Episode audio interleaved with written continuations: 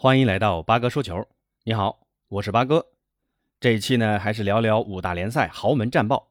咱们先来说说意甲，老妇人尤文图斯在首轮联赛客场挑战乌迪内斯，二比二艰难战平。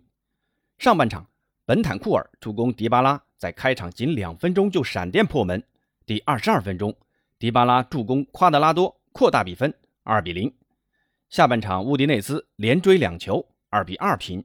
但比赛的补时阶段，C 罗有个头球绝杀，被裁判判罚越位在先。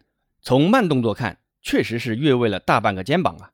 其实下半场尤文有很多次改变比分的机会，莫拉塔和本坦库尔各有一次击中门柱，非常可惜啊。要说本场比赛表现谁最差，那非门将施琴斯尼莫属，各种出球失误、扑球脱手，给了乌迪内斯扳平的机会。不过本场比赛的焦点。八哥觉得就是 C 罗在毫无伤病的情况下没有首发。虽然很多人预料到这赛季囧叔对于 C 罗的使用会更谨慎，没想到首轮就直接打入冷宫。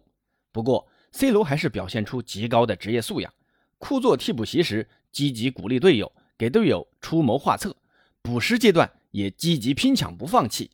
虽然绝杀被吹，但 C 罗还是那个勇往直前的 C 罗。说完尤文，再来说说国米。在前天凌晨主场迎战热那亚，取得四比零的大胜。夏窗新引进的两名新援大放异彩，恰尔汗奥卢和哲科都贡献了一传一射，比达尔和什克里亚尼尔分别攻入一球。小因扎吉延续了孔二愣子的三五二阵型，虽然缺少了卢卡库的中路支点，但哲科和恰球王的加盟丰富了边路的打法。但国米还是需要赶紧买个正印前锋啊！听说最近在跟小图拉姆和科雷亚眉来眼去，这也不知道谁会来。说完意甲，再来说说西甲。继巴萨客场战平之后，皇马本轮客场挑战莱万特也被逼平，三比三的比分，说明比赛打得非常激烈啊。皇马还一度落后，维尼修斯下半场的梅开二度，帮助皇马追平比分。本泽马本场比赛奉献两次助攻，成为西甲现役中助攻次数第二多的球员。同时，也完成了自己代表皇马出战的第五百六十一次出场，登场数升至队史第九，这在如今的皇马确实难能可贵。前天，皇马还和本泽马续约到二零二三年，本泽马在皇马的故事还将继续上演。皇马平了，但同样来自马德里的另一支球队马德里竞技又赢球了，一比零主场战胜埃尔切。上一场比赛梅开二度的克雷亚继续神勇发挥。打入全场唯一进球，虽然是守门员送的大礼，但克雷亚的嗅觉非常灵敏，抓住了马竞全场为数不多的机会。这马竞怕真的是又要诞生一名神锋了，苏牙的重任有人分担了。两连胜的马竞也继续排名西甲榜首。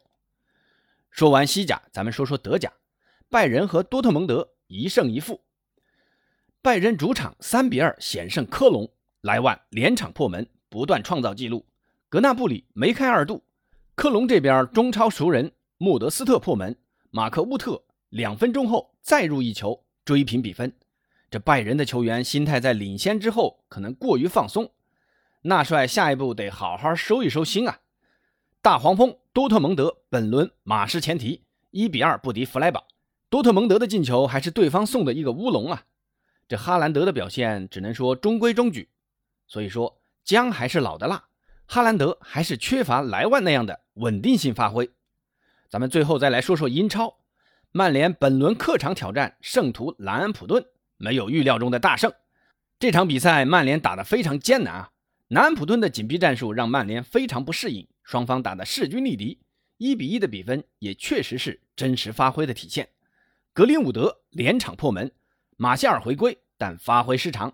弗雷德本场的表现。堪称灾难，贡献一粒乌龙球不说，在比赛中被阿姆斯特生吃后摔倒的场面，被评论员评说侮辱性极强。